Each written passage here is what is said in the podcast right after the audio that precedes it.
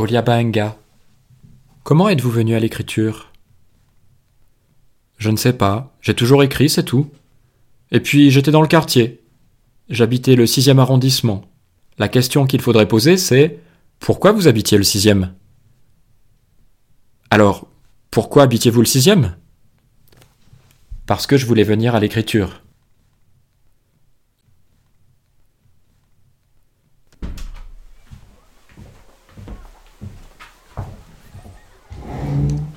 Bon. C'est parti. Edit Africa, session 1. Bonjour et bienvenue à toutes et à tous sur ce premier épisode de mon podcast. Il s'agit de l'extension du projet numérique editafrica.com, débuté il y a très exactement 8 années, jour pour jour. Je m'appelle Raphaël Thierry, je suis un chercheur français.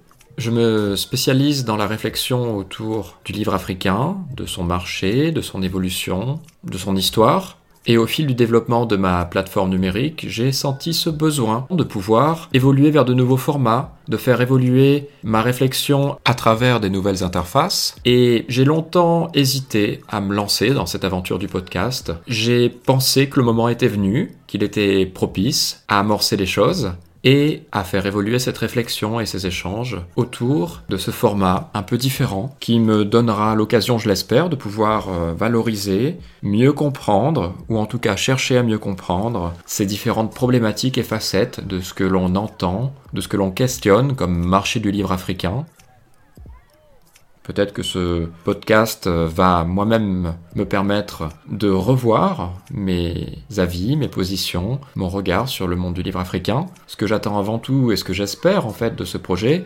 c'est qu'il nous donne l'occasion d'échanger, de débattre, de confronter nos regards euh, sur euh, cette problématique très large hein, du marché du livre africain.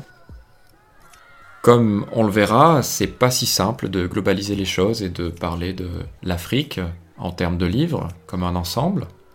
Euh, il y a plus ou moins 55 pays en Afrique, plus ou moins 55 situations éditoriales différentes. Mais le marché du livre africain, ce n'est pas seulement l'Afrique, c'est ses auteurs, c'est sa production qui se développe dans le monde entier, c'est tous les échanges qui entourent le livre africain. Chaque facette de ce marché du livre façonne un ensemble hétérogène qu'il est passionnant d'étudier et d'interroger pour mieux comprendre ces dynamiques, mais aussi notre perception de cette production éditoriale.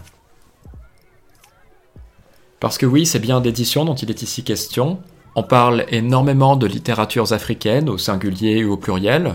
Cette question de la pluralité est en soi au cœur des questions que j'aimerais poser à mon niveau, qui est celui d'un chercheur basé en Europe, qui regarde différents objets littéraires, qui essaye de mieux les comprendre, qui essaye de mieux savoir comment tel livre va arriver dans sa librairie ou dans sa bibliothèque personnelle.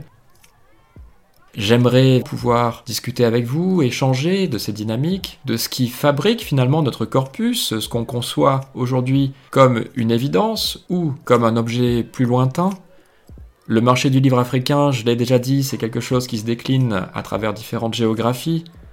Ces différentes géographies, elles sont au cœur des enjeux de la question, et cette question, elle nous concerne tous parce qu'elle concerne la diversité littéraire et intellectuelle dans le monde.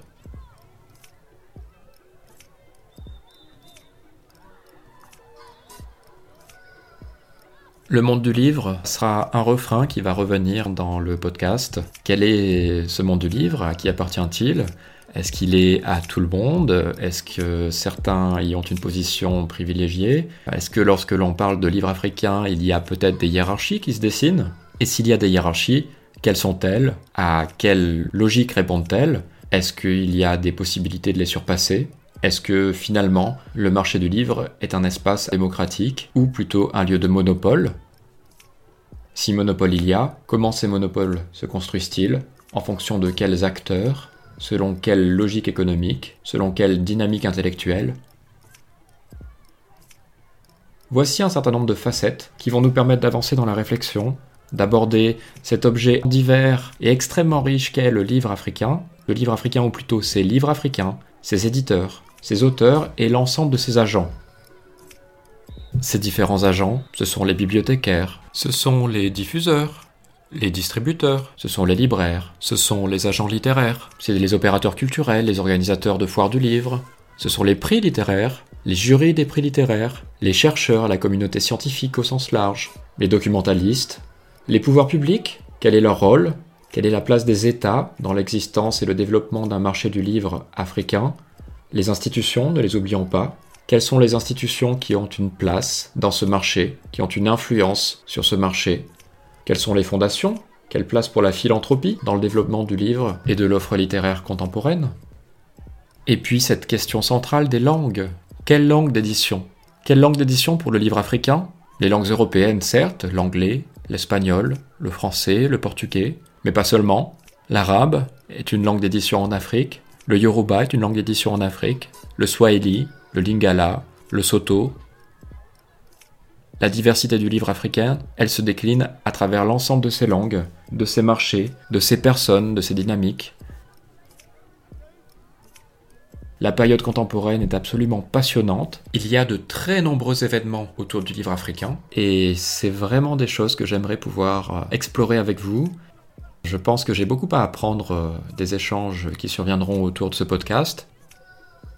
Je ne vous serai jamais suffisamment reconnaissant de pouvoir participer à cette expérience à travers notamment les réseaux sociaux qui entourent mon projet numérique editafrica.com. Les liens sont en description de cette session et c'est à ce point que je voudrais appuyer, souligner le caractère commun du projet Edit Africa qui n'a jamais été autre chose qu'un projet de discussion. Il y aura parfois des thèmes qui seront abordés ou des questions qui peut-être peuvent éventuellement fâcher qui peuvent créer des débats.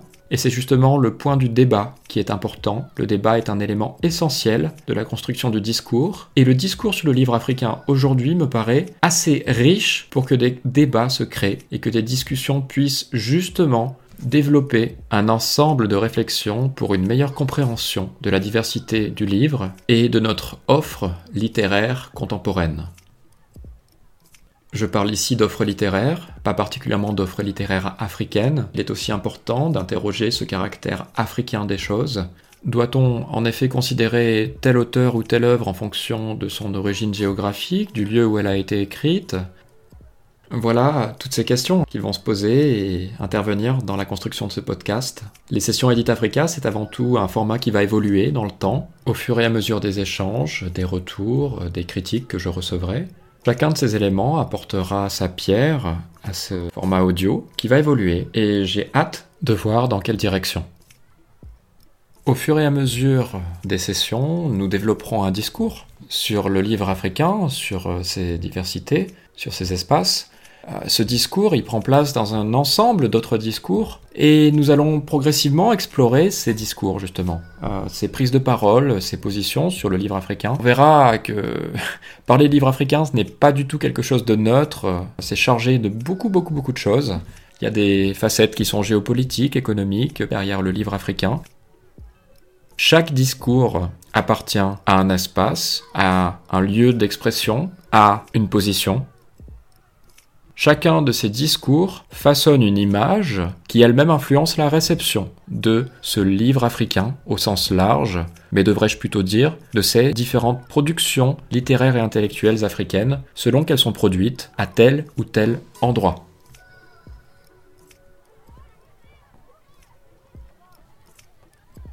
Quels sont précisément ces lieux de production de ces livres africains? C'est évidemment l'édition du Nord, mais c'est bien entendu l'édition du continent africain. Mais le continent africain, c'est l'ensemble de ces pays, donc subdivisons les choses, observons aussi les dynamiques nationales, régionales, linguistiques, qui fabriquent un ensemble de dynamiques intellectuelles de la production du livre africain. Observons également comment le livre africain est lui-même traduit, dans quelle langue, qui sont les opérateurs du champ de la traduction du livre africain, quel est leur rôle? À qui s'adressent-ils Quel marché visent-ils Quel lectorat? Quel lecteur? Existe-t-il un lecteur type de la production intellectuelle africaine? Est-ce que l'édition africaine, lorsqu'elle est produite en Afrique, touche le même lectorat que l'édition de littératures africaines lorsque celle-ci est produite, par exemple, en France, au Royaume-Uni ou aux États-Unis? Voici un ensemble de, questions que je vais poser au fur et à mesure des sessions et nous allons sûrement en discuter. Voyons ce format de podcast comme un grand point d'interrogation sur cet objet multiforme qu'est le livre africain. Au fur et à mesure des sessions Edit Africa, j'aurai le plaisir d'être accompagné par des partenaires et des amis qui ont accepté de soutenir le projet. Euh, il s'agit en l'occurrence du portail webzine américain Warscapes, de la maison d'édition marocaine En toutes lettres, de la revue Publishers and Books produite par l'Observatoire africain des professionnels de l'édition basé au Cameroun, de la revue italienne Africa et Méditerranéo, et de la revue et base de données Africulture. Je ne saurais trop les remercier pour leur soutien et leur confiance dans ce projet. J'espère qu'il sera à la hauteur de leurs attentes. Une chose est certaine, j'ai beaucoup d'estime pour le travail courageux que chacun d'entre eux produit. Il est essentiel, précisément, chacun à leur manière, au développement et à la meilleure compréhension de ce monde du livre africain, et je vous invite vivement à aller découvrir leur travail et leur production sur leurs sites internet respectifs, dont les liens sont en description de cette première session.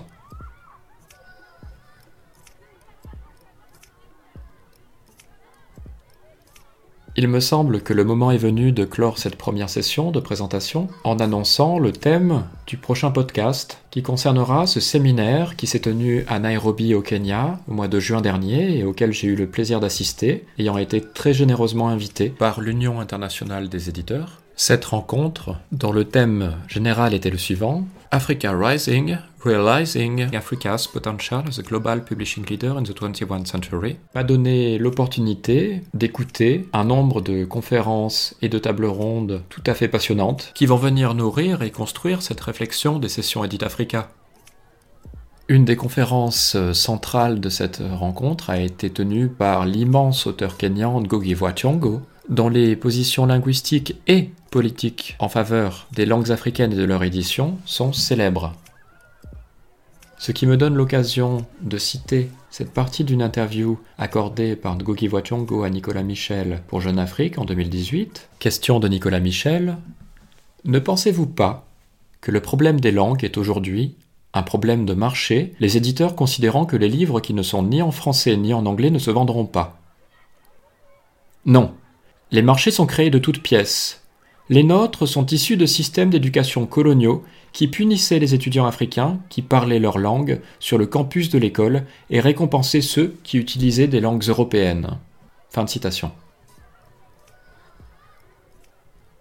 Je vais donc clore cette première session sur ces mots du professeur Ngugi Chongo en vous remerciant pour votre attention, en vous donnant rendez-vous tout d'abord sur les réseaux sociaux qui entoure le portail editafrica.com, en vous invitant à me faire part le plus librement que vous le souhaitez de vos avis, remarques et critiques à l'égard de cette première session, et bien entendu d'aller consulter les sites internet des partenaires du projet, Africa Mediterraneo, Warscapes, Africulture, Publishers and Books et les éditions en toutes lettres.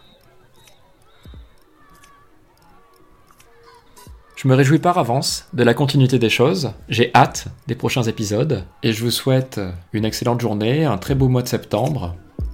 À bientôt, on est ensemble.